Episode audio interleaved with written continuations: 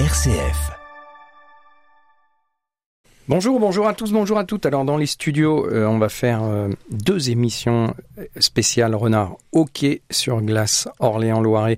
Super, euh, super intéressant. Je vous encourage à y aller. La saison a commencé. je vous encourage vraiment à y aller. Alors dans nos studios, ils sont deux. Gilbert Ledigarcher qui est le manager. Bonjour. Bonjour Franck. Ça va Gilbert? Très bien.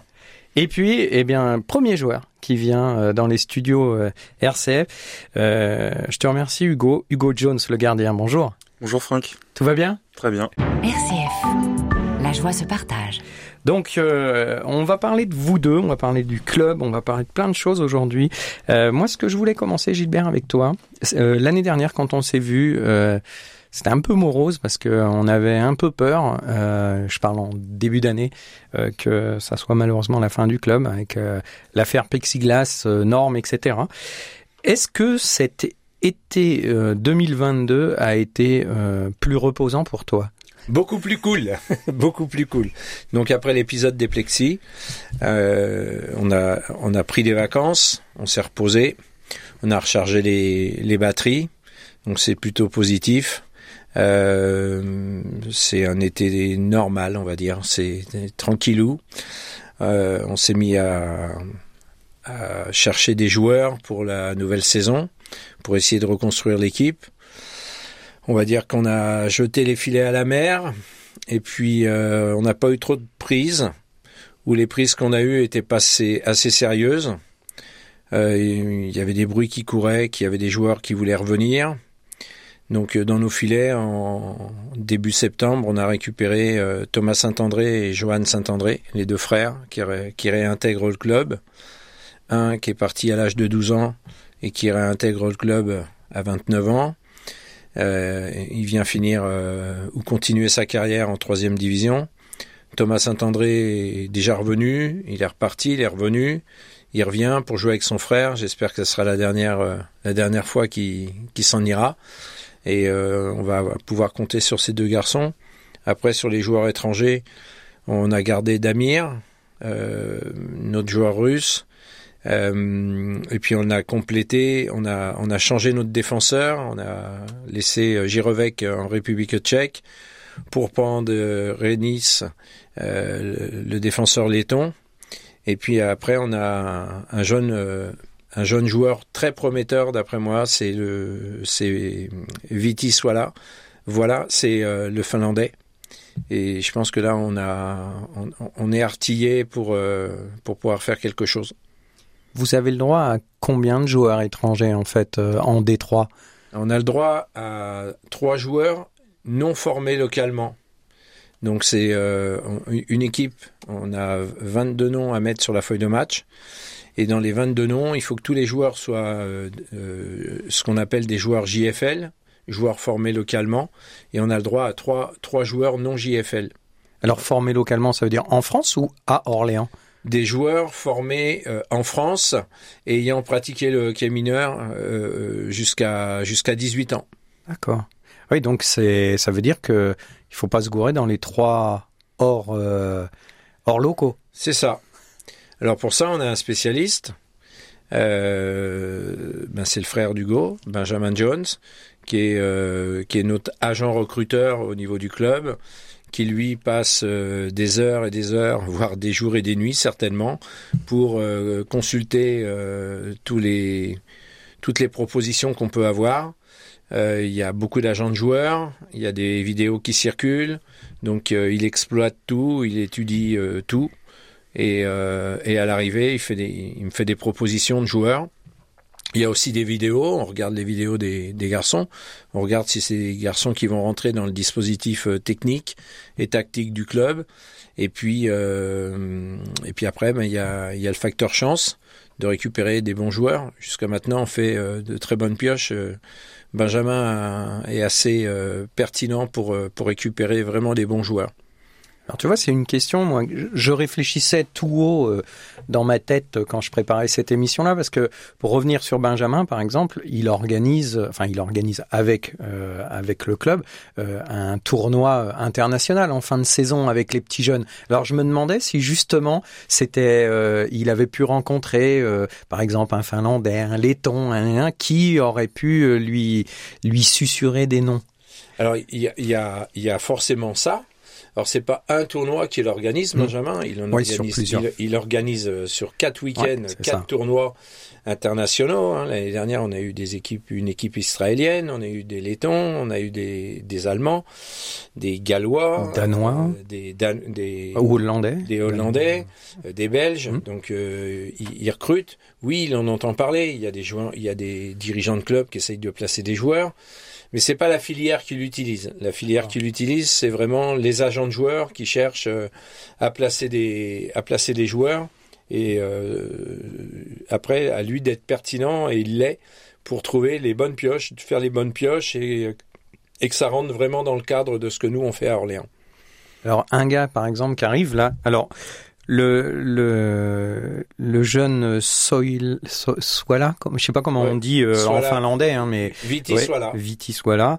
Euh, c'est vrai que bon, moi j'ai eu la chance de le voir jouer euh, samedi. Euh, euh, c'est vrai qu'on sent que c'est un jeune super dynamique qui a, qui a, du, alors on va pas dire du ballon, mais du palais peut-être on dit chez vous, du jeu de crosse, du et euh, quand il arrive ici, parce que j'imagine que si c'est la première fois. Alors lui, en l'occurrence, non, parce qu'il était en Europe, il était en Espagne déjà. C'est ça. Si, euh, par exemple, la première fois qu'on arrive en France, il y a certainement un peu, euh, faut s'adapter. Est-ce qu'il faut leur trouver un job à côté? Est-ce qu'ils sont exclusivement sur le hockey euh, dans le club? Est-ce qu'on leur demande, par exemple, de s'occuper aussi des jeunes, comme Hugo peut faire Est-ce que, est-ce que, parce qu'il y a tout ça à travailler, je pense. Il n'y a pas que le côté sportif. Alors, euh, quand on fait venir un joueur, on, on va prendre en charge le voyage aller-retour.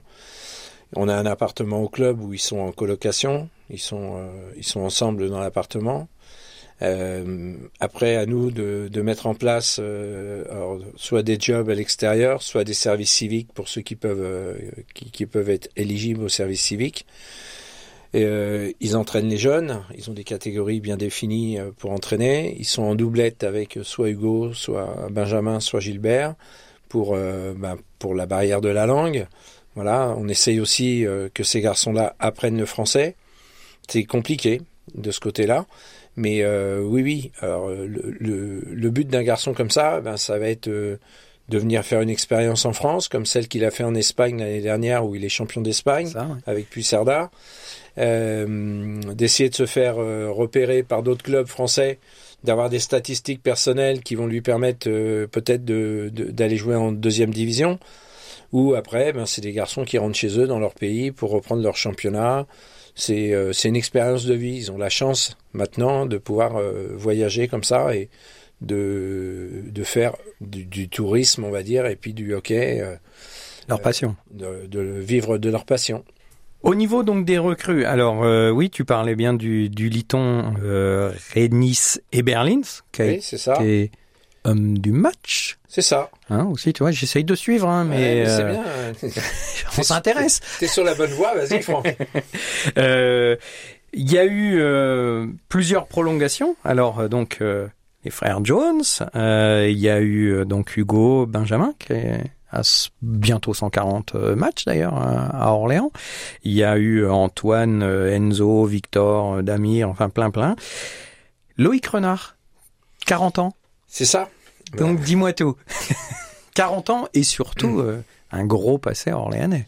C'est ça, c'est un, un, joueur emblématique qui est, euh, qui est en fin de carrière, qui lâche pas la rampe, qui veut toujours euh, faire partie de l'équipe, il, adore ça. Euh, il vient pour filer des coups de main parce que son emploi aussi, il est conducteur de train maintenant. Donc son emploi du temps lui permet pas d'être là régulièrement, soit aux entraînements, soit au match. On va dire qu'il fait des piges. Celle de samedi est plutôt correcte. C'est une copie bien rendue.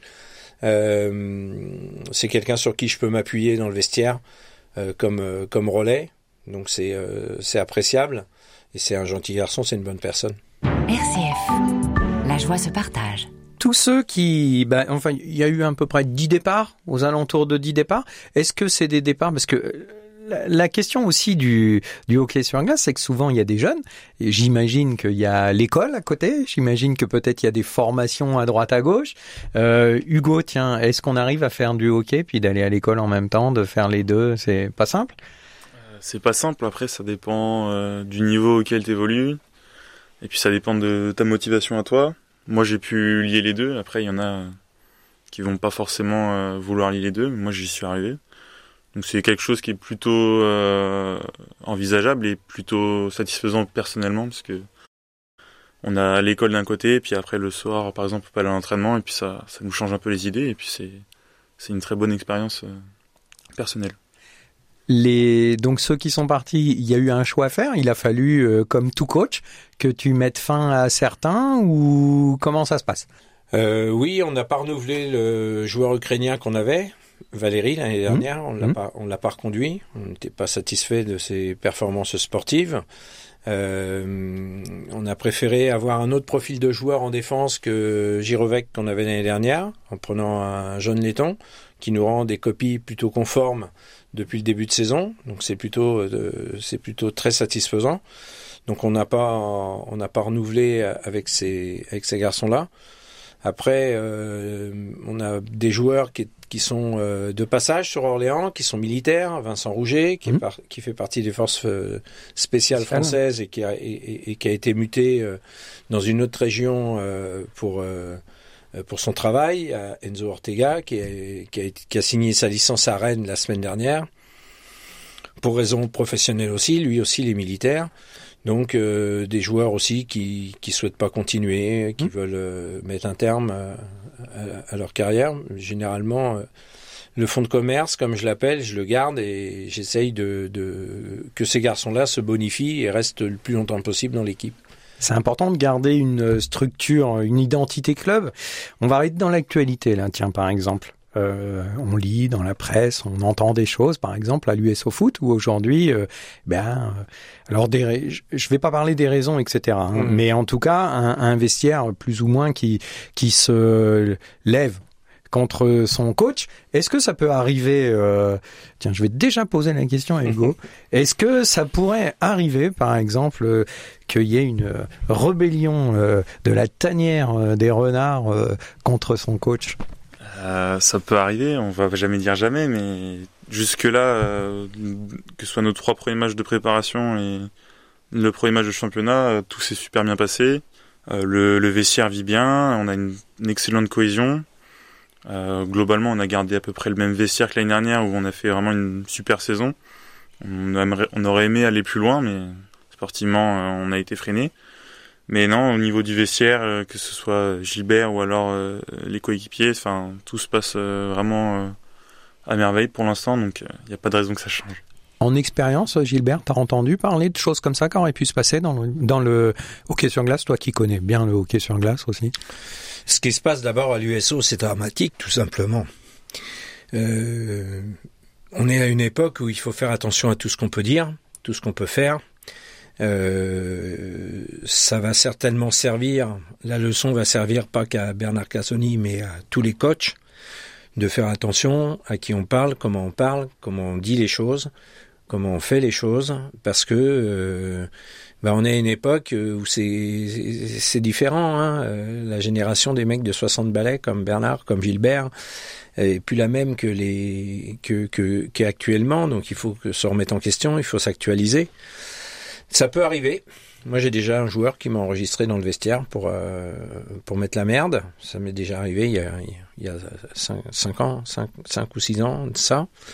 Je me suis séparé du joueur et puis euh, du, d'éléments perturbateurs. Euh, on a on a travaillé euh, avec l'équipe dirigeante, avec euh, avec la présidente, avec le vice-président pour essayer de construire une équipe et qui ait une identité, un ADN euh, des renards au niveau du club.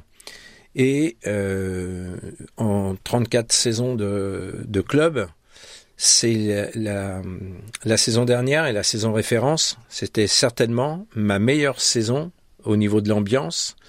Il n'y avait pas de planche pourrie comme on peut en avoir dans n'importe quel vestiaire, dans n'importe quelle discipline de sport, où on a toujours des, des talents qui se révèlent, mais qui sont là pour pourrir le pourrir, pourrir le, l'ambiance, pourrir le vestiaire.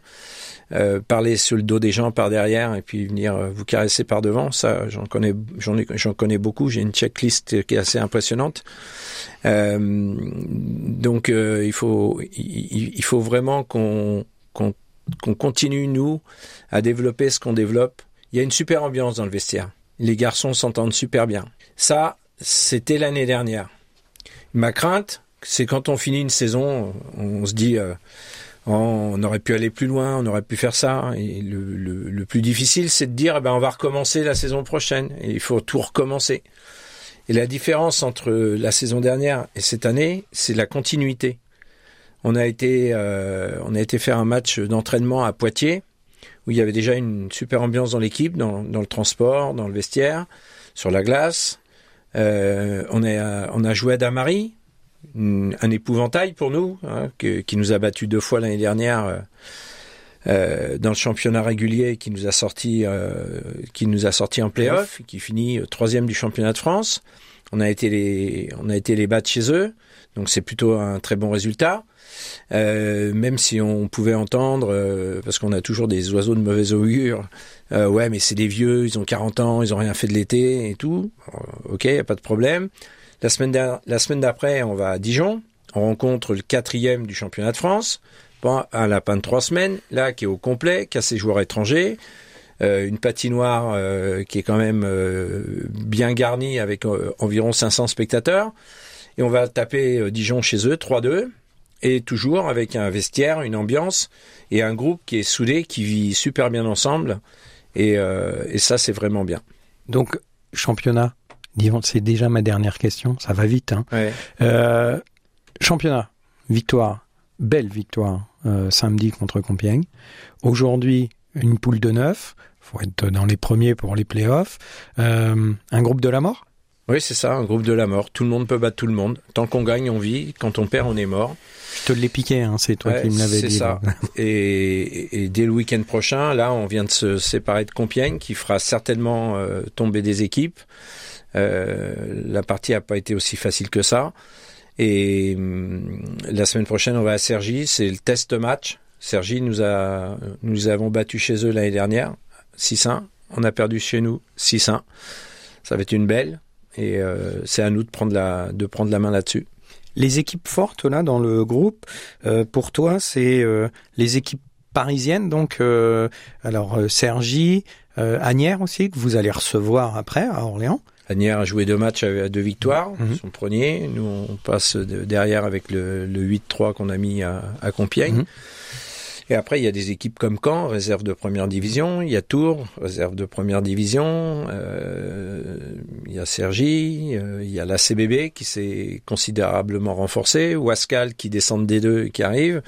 Bon, tout ça, c'est des clients. Il va falloir qu'on gère, qu'on gère nos émotions, ce qui nous a manqué au premier tiers euh, contre Compiègne et puis euh, qu'on fasse euh, qu'on fasse plaisir aux spectateurs comme on a pu le faire au second et puis à la fin du match. Voilà, mais ça va être une poule qui est qui est très relevée, très serrée. Et s'il y avait un classement à faire actuellement, ben ça serait difficile de pouvoir se positionner. Merci en tout cas Gilbert, merci Hugo. Euh, moi ce que je vous propose tous en tout cas c'est d'aller à la patinoire. C'est des bonnes horaires parce que c'est en gros 18h10, 18h15 jusqu'à 20h30. Euh, vous passez un bon début de, de soirée et c'est une belle ambiance et toujours plein de belles choses à voir. Donc euh, merci à vous et puis bah, bonne saison. Merci, merci Franck. Franck.